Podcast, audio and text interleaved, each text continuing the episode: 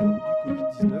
le diagnostic de sa maladie. 老师就要我趴在桌子上休息。Rasa kembung sehingga tidak ada nafsu makan. Jadi saya tidak makan. Hello，你好，你现在听到的是少年报道者的读报新闻，我是小管家报道仔。少年报道者是独立媒体报道者制作的儿少新闻平台，在这里有很多大朋友、小朋友会把世界上重要的事说给你听，除了中文，还有多种语言哦。请把耳朵打开，让报道仔为你服务，一起来收听好新闻。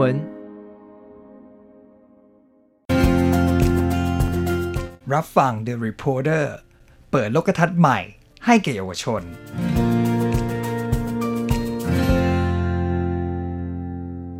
สวัสดีค่ะ ขอต้อนรับเข้าสู่ The Reporter เปิดโลกทัศน์ใหม่ให้แก่เยาวชน EP ที่ 8 กับดิฉันเจนนรีตันตาราค่ะ สำหรับ EP นี้นำเสนอในหัวข้อ อินเดียเผชิญปัญหาระดับชาติ หากโลกติดตั้งเครื่องปรับอากาศเพิ่มขึ้นอีก 1,000 ล้านเครื่อง จะเย็นสบายขึ้นหรือร้อนกว่าเดิม เดือนกรกฎาคมปีคิสต์ศักราช2023 เป็นเดือนที่ร้อนที่สุดเป็นประวัติการณ์เท่าที่มีการบันทึกมา นอกจากคลื่นความร้อนรุนแรงที่แผ่ปกคลุมทวีปอเมริกาเหนือแล้ว หลายประเทศในทวีปเอเชียก็เผชิญกับอุณหภูมิที่สูงเป็นประวัติการณ์เช่นกัน อย่างประเทศอินเดียที่เพิ่งแซงหน้าจีน ขึ้นแท่นเป็นประเทศที่มีจำนวนประชากรมากที่สุดในโลก ตั้งแต่เดือนเมษายน ก็ประสบกับคลื่นความร้อนมาอย่างต่อเนื่อง อุณหภูมิสูงเกิน 45 องศาเซลเซียส ติดต่อกันหลายวัน ส่งผลให้มีผู้คนเสียชีวิตจากอากาศร้อนจัดนับร้อย ประชาชนแย่งกันซื้อเครื่องปรับอากาศ โดยหวังว่าจะมีลมเย็นๆจากเครื่องปรับอากาศ พัดให้รู้สึกสบายตัว จากสภาพอากาศที่ร้อนระอุ เพิ่มขึ้นทุกปี ประเทศอินเดียมีจำนวนประชากร 1.4 พันล้านคน แต่มีไม่ถึงร้อยละ 20 ของจำนวนประชากรทั้งหมด ที่มีการติดตั้งเครื่องปรับอากาศในบ้านอยู่ก่อนแล้ว สิ่งนี้ทำให้อินเดียที่กำลังประสบปัญหาคลื่นความร้อนต่อเนื่องมานานหลายปี กลายเป็นตลาดที่มีศักยภาพมากที่สุดในโลกของเครื่องปรับอากาศ แต่เมื่อโลกมีเครื่องปรับอากาศเพิ่มขึ้น 1,000 เครื่องอย่างกะทันหัน ปัญหาที่จะเกิดขึ้นตามมาคืออะไร ปีนี้หลายพื้นที่ทั่วโลกกำลังเผชิญกับคลื่นความร้อนที่มีอุณหภูมิสูงขึ้นผิดปกติ ตัวอย่างเช่นในเมืองฟินิกซ์รัฐเอริโซนาซึ่งเป็นเมืองผลิตเซมิคอนดักเตอร์รายใหญ่ในสหรัฐอเมริกา ในเดือนกรกฎาคมมีคลื่นความร้อนสูงเกิน 43.3 องศาเซลเซียส เป็นเวลา 31 วันติดต่อกัน ไม่เพียงส่งผลกระทบต่อการดำรงชีวิตของประชาชน ที่ต้องตกอยู่ท่ามกลางภัยคุกคามเท่านั้น ยังเป็นคลื่นความร้อนที่ยาวนานที่สุด นับตั้งแต่ก่อตั้งเมืองฟินิกซ์ส่วนเอเชียที่อยู่อีกด้านหนึ่งของโลก ก็ประสบกับคลื่นความร้อนที่สูงผิดปกติมาตั้งแต่เดือนเมษายน ประเทศเวียดนามที่ตั้งอยู่ในพื้นที่เอเชียตะวันออกเฉียงใต้ มีอุณหภูมิสูงเป็นประวัติการณ์อยู่ที่ 44.1 องศาเซลเซียส ส่วนประเทศไทยก็สร้างสถิติใหม่ด้วยอุณหภูมิสูง 45.4 องศาเซลเซียสแต่ประเทศที่ได้รับผลกระทบจากคลื่นความร้อนมากที่สุดในเอเชีย คือประเทศอินเดีย ที่ตั้งอยู่ในเอเชียใต้ นับตั้งแต่เดือนเมษายนที่ผ่านมาคลื่นความร้อนได้เข้าปกคลุมทั่วอินเดีย หลายเมืองต้องเผชิญกับอุณหภูมิสูง 45 องศาเซลเซียส เป็นเวลาหลายสัปดาห์ อากาศร้อนจัดไม่เพียงส่งผลกระทบต่อชีวิตประจำวันของผู้คนอย่างรุนแรง กลางเดือนกรกฎาคมที่ผ่านมา มีประชาชนเสียชีวิตเพราะทนความร้อนไม่ไหวราว 200 คนทั่วประเทศ ทำให้อินเดียกลายเป็นประเทศที่ได้รับผลกระทบจากคลื่นความร้อน หนักที่สุดของทวีปเอเชียในปีนี้ คลื่นความร้อนในอินเดียเกิดขึ้นได้อย่างไร เดือนมีนาคมถึงเดือนพฤษภาคมของทุกปี เป็นฤดูร้อนของอนุทวีปอินเดีย หรือที่เรียกว่าอนุทวีปเอเชียใต้ หมายถึงแผ่นดินใหญ่ทางตอนใต้ของเทือกเขาฮิมาลัย ซึ่งเป็นส่วนที่ขยายออกไปทางทิศใต้ของทวีปเอเชีย ในช่วงเวลานี้ แสงแดดในซีกโลกเหนือจะเพิ่มขึ้นและมีอุณหภูมิสูงขึ้น แต่ในเวลาเดียวกัน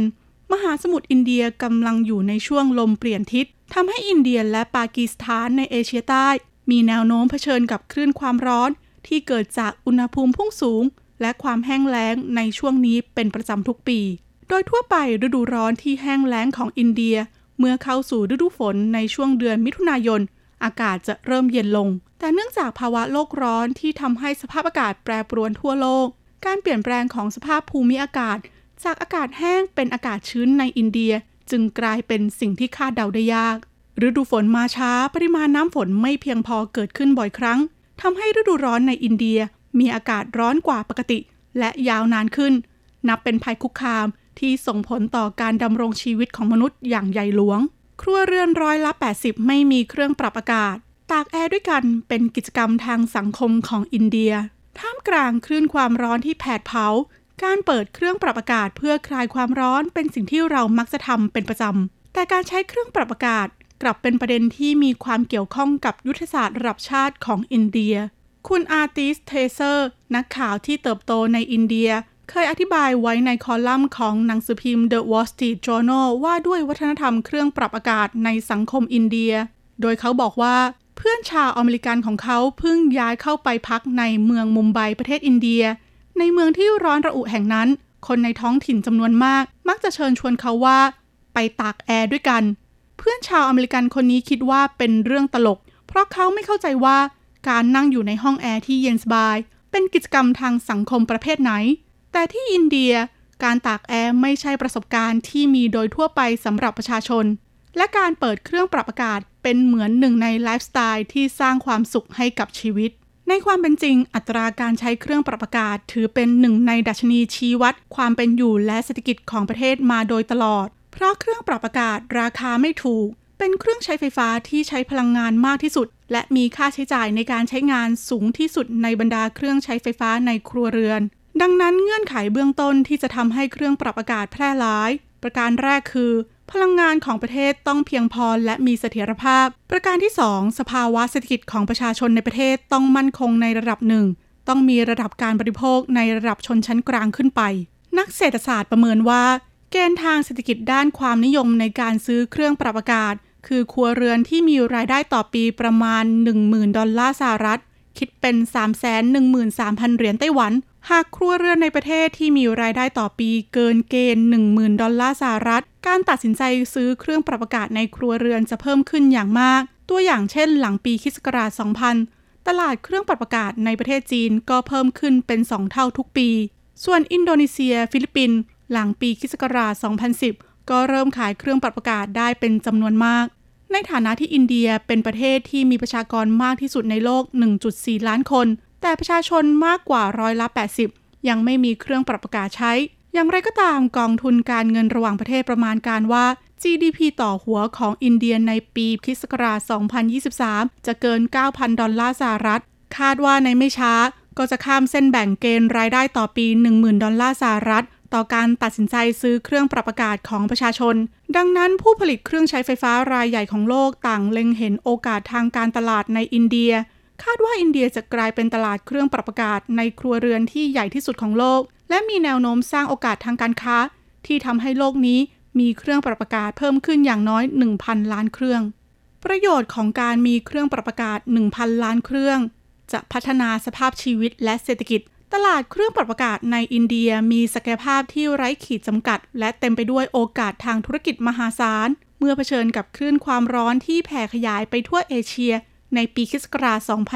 2023 ผู้ดูแลบริษัทผลิตเครื่องปรับอากาศระดับโลกในอินเดียรายหนึ่งให้สัมภาษณ์กับสำนักข่าวบรูมเบิร์กว่า ในช่วง 5 ปีที่ผ่านมา อินเดียมีการเติบโตทางเศรษฐกิจอย่างรวดเร็ว ครอบครัวชนชั้นกลางมีจำนวนเพิ่มขึ้นอย่างต่อเนื่องทำให้ยอดขายเครื่องปรับอากาศในอินเดียเพิ่มขึ้นถึง 15 เท่า ผู้เชี่ยวชาญอินเดียเชื่อว่า การที่เครื่องปรับอากาศได้รับความนิยมเพิ่มขึ้นอย่างรวดเร็ว ไม่เพียงมีส่วนช่วยในด้านสาธารณสุข และชีวิตความเป็นอยู่ของประชาชนเท่านั้น ยังส่งผลกระทบในเชิงลึกต่อการเติบโตของผลผลิตทางเศรษฐกิจอีกด้วย ยกตัวอย่างคนงานในโรงงานของอินเดีย ข้อมูลจากวารสารเศรษฐศาสตร์การเมือง ที่จัดทำโดยมหาวิทยาลัยชิคาโก ได้วิเคราะห์ข้อมูลอุตสาหกรรมจำนวนมากพบว่า ในช่วงฤดูร้อน ทุกครั้งที่อุณหภูมิเฉลี่ยสูงกว่าช่วงเวลาเดียวกันในอดีต 1 องศาเซลเซียส ผลผลิตภาคอุตสาหกรรมของอินเดียจะลดลงร้อยละ 3 หากเจาะลึกประสิทธิผลในการผลิตอย่างละเอียด โดยเฉพาะในระหว่างที่คลื่นความร้อนแผ่ปกคลุม พบว่าผลผลิตทางอุตสาหกรรมของโรงงานที่ไม่มีเครื่องปรับอากาศ จะลดลงถึงร้อยละ 2-8 เมื่อเทียบกับโรงงานที่เปิดใช้เครื่องปรับอากาศ งานวิจัยนี้เผยให้เห็นว่า อุณหภูมิที่สูงขึ้น ส่งผลกระทบต่อร่างกายของมนุษย์ และมีอิทธิพลต่อการทำงานทำให้ไม่มีสมาธิในการทำงาน การคิดวิเคราะห์ และการเคลื่อนไหวแย่ลง มีความรู้สึกเหนื่อยล้าอ่อนเพลียง่าย มีอารมณ์ร้อน หุนหันพันแล่น มักหงุดหงิด โมโห และวิตกกังวลได้ง่าย โดยเฉพาะในอุตสาหกรรมที่ต้องการความละเอียดและความแม่นยำสูง ผลผลิตในช่วงฤดูร้อนจะลดลงอย่างเห็นได้ชัด ดังนั้นการรักษาสภาพแวดล้อมในการทำงานให้มีอากาศเย็นสบาย จึงเป็นปัจจัยสำคัญที่จะช่วยให้เกิดการเปลี่ยนแปลงทางเศรษฐกิจ และยกระดับอุตสาหกรรมของประเทศ นอกจากนี้การใช้เครื่องปรับอากาศอย่างเหมาะสม ยังมีส่วนช่วยส่งเสริมคุณภาพการนอน เพื่อให้ร่างกายและสมองได้รับการพักผ่อน และซ่อมแซมส่วนที่สึกหรอ สิ่งนี้สำคัญอย่างยิ่งต่อกลุ่มเด็กนักเรียนที่อยู่ในวัยเจริญเติบโต ตลอดจนผู้สูงอายุที่ร่างกายเริ่มเคลื่อนไหวช้าลง และผู้ป่วยเรื้อรัง อีกทั้งยังช่วยลดความเสี่ยงของโรคหัวใจและหลอดเลือดอีกด้วยแต่ความน่ากังวลเมื่อมีเครื่องปรับอากาศเพิ่มขึ้น 1,000 ล้านเครื่อง จะนำมาซึ่งวิกฤตพลังงานและสิ่งแวดล้อม แม้ว่าความนิยมการใช้เครื่องปรับอากาศจะมอบความสะดวกสบายและประโยชน์ที่หาอย่างอื่นมาทดแทนได้ยาก แต่ก็อาจสร้างความเสียหายให้กับสิ่งแวดล้อมโลกอย่างไม่อาจแก้ไขได้ ถึงแม้ปัจจุบันสารทำความเย็นที่ใช้ในเครื่องปรับอากาศ จะเป็นเทคโนโลยีใหม่ที่ได้รับการปรับปรุงให้ดีขึ้นกว่าอดีต แต่ยังคงเป็นก๊าซเรือนกระจกที่ทรงพลัง หากการเติบโตของเครื่องปรับอากาศในอนาคตไม่มีนโยบายที่จะมาดูแลกำกับเพียงพอ และขาดความตระหนักรู้ในเรื่องการอนุรักษ์สิ่งแวดล้อม การเพิ่มขึ้นของเครื่องปรับอากาศจำนวน 1,000 ล้านเครื่อง อาจกลายเป็นการเพิ่มแรงกดดันต่อปรากฏการณ์ภาวะโลกร้อน นอกจากนี้เครื่องปรับอากาศยังเป็นเครื่องใช้ไฟฟ้าในครัวเรือนที่ใช้พลังงานสูง การใช้ไฟฟ้าในชีวิตประจำวันของประชาชนในช่วงฤดูร้อนจะเพิ่มขึ้นเป็นเท่าตัว ส่งผลให้ประเทศประสบปัญหาพลังงานไฟฟ้าไม่เพียงพอ ตัวอย่างเช่นสหรัฐอเมริกา ในช่วงฤดูร้อนที่มีการใช้ไฟฟ้าสูงสุด ประมาณ 1 ใน 3 ของการใช้ไฟฟ้าในประเทศ เป็นการใช้เครื่องปรับอากาศ แต่ในอินเดียที่มีอัตราความนิยมเครื่องปรับอากาศไม่ถึงร้อยละ 20 การจ่ายไฟในช่วงฤดูร้อนก็ค่อนข้างตึงตัวอยู่แล้ว ดังนั้นในอนาคตหากมีการใช้เครื่องปรับอากาศอย่างแพร่หลาย จะส่งผลให้เกิดวิกฤตพลังงานหรือไม่ จะกลายเป็นเรื่องน่าปวดหัวระดับชาติสำหรับรัฐบาลอินเดีย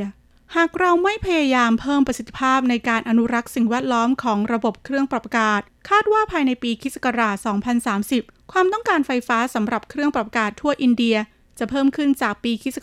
2010 ถึง 30 เท่า เนื่องจากคลื่นความร้อนของอินเดียส่วนใหญ่ เกิดขึ้นในช่วงฤดูร้อนที่แห้งแล้ง ปริมาณน้ำฝนน้อย การผลิตกระแสไฟฟ้าจากพลังงานน้ำในช่วงนี้จึงค่อนข้างยากลำบาก ดังนั้นเพื่อตอบสนองความต้องการใช้ไฟฟ้าที่เพิ่มขึ้นอย่างรวดเร็ว ของประชาชนในครัวเรือนที่ต้องการใช้เครื่องปรับอากาศ อินเดียจึงมีความจำเป็นต้องขยายการใช้พลังงานไฟฟ้าที่มีต้นทุนต่ำและสร้างโรงไฟฟ้าพลังงานความร้อนเพื่อผลิตไฟฟ้าได้อย่างรวดเร็ว แต่สิ่งนี้จะเพิ่มมลพิษทางอากาศที่มีอยู่แล้วของอินเดียหรือไม่ หรือทำให้ปริมาณการปล่อยก๊าซคาร์บอนไดออกไซด์โดยรวมของอินเดียเพิ่มขึ้นเป็น 2 เท่า สิ่งเหล่านี้ล้วนเป็นวิกฤตที่จะเกิดขึ้นตามมากับการใช้เครื่องปรับอากาศอย่างแพร่หลาย คุณอาบาตรา ผู้เชี่ยวชาญด้านนโยบายสภาพภูมิอากาศของธนาคารโลกกล่าวว่า ก่อนที่โลกจะสุขด้วยเครื่องปรับอากาศ พวกเราจำเป็นต้องหาทางแก้ไข แม้ว่าตลาดหลักของการทำให้เครื่องปรับอากาศเป็นที่นิยมส่วนใหญ่จะเป็นประเทศเกิดใหม่ เช่น อินเดีย อินโดนีเซียเป็นต้น แต่ในสหรัฐอเมริกา ยุโรป และสถานที่อื่น ๆ เนื่องจากคลื่นความร้อนในแต่ละปีที่ยืดเยื้อและทวีความรุนแรงมากขึ้น จึงมีความต้องการเครื่องปรับอากาศในสถานที่ที่ไม่เคยต้องการมาก่อน ขณะเดียวกันแม้ว่าอินเดียจะเป็นประเทศที่ปล่อยก๊าซคาร์บอนไดออกไซด์มากเป็นอันดับ 3 ของโลกรองจากสหรัฐและจีน แต่การปล่อยก๊าซคาร์บอนต่อหัวกลับมีเพียง 1 ใน 3 ของสหภาพยุโรป และ 1 ใน 7 ของสหรัฐอเมริกา ดังนั้นในขณะที่ทั่วโลกกังวลว่า เครื่องปรับอากาศจะทำให้โลกร้อนขึ้น ก็ควรคำนึงถึงสิทธิของชาวอินเดีย ที่มีความคาดหวังว่า อยากมีชีวิตที่สะดวกสบายเช่นกัน และร่วมเดินทางสู่การสร้างเทคโนโลยีเครื่องปรับอากาศที่เป็นมิตร และยั่งยืนต่อสิ่งแวดล้อมมากขึ้น คุณอาติสกล่าวว่าในขณะที่ประเทศเกิดใหม่มีความมั่งคั่งมากขึ้น ความต้องการเครื่องปรับอากาศของประชาชนก็จะเป็นรูปธรรมมากขึ้นเช่นกัน ถึงแม้เครื่องปรับอากาศในอินเดียที่เพิ่มขึ้น 1,000 ล้านเครื่อง อาจจะสร้างภาระให้กับโลกใบนี้ แต่ก็อาจจะส่งเสริมความก้าวหน้าให้กับเทคโนโลยีเพื่อความยั่งยืน หวังเป็นอย่างยิ่งว่า ก่อนฤดูร้อนครั้งหน้าจะมาเยือน ผู้คนที่ทำงานหนักต้องเผชิญกับสภาพเหงื่อไหลใครย้อย จะได้ตากแอร์เย็นสบายไปด้วยกัน และมีความรู้สึกอุ่นใจมากยิ่งขึ้น รับฟัง The Reporter เปิดโลกทัศน์ใหม่ให้แก่เยาวชน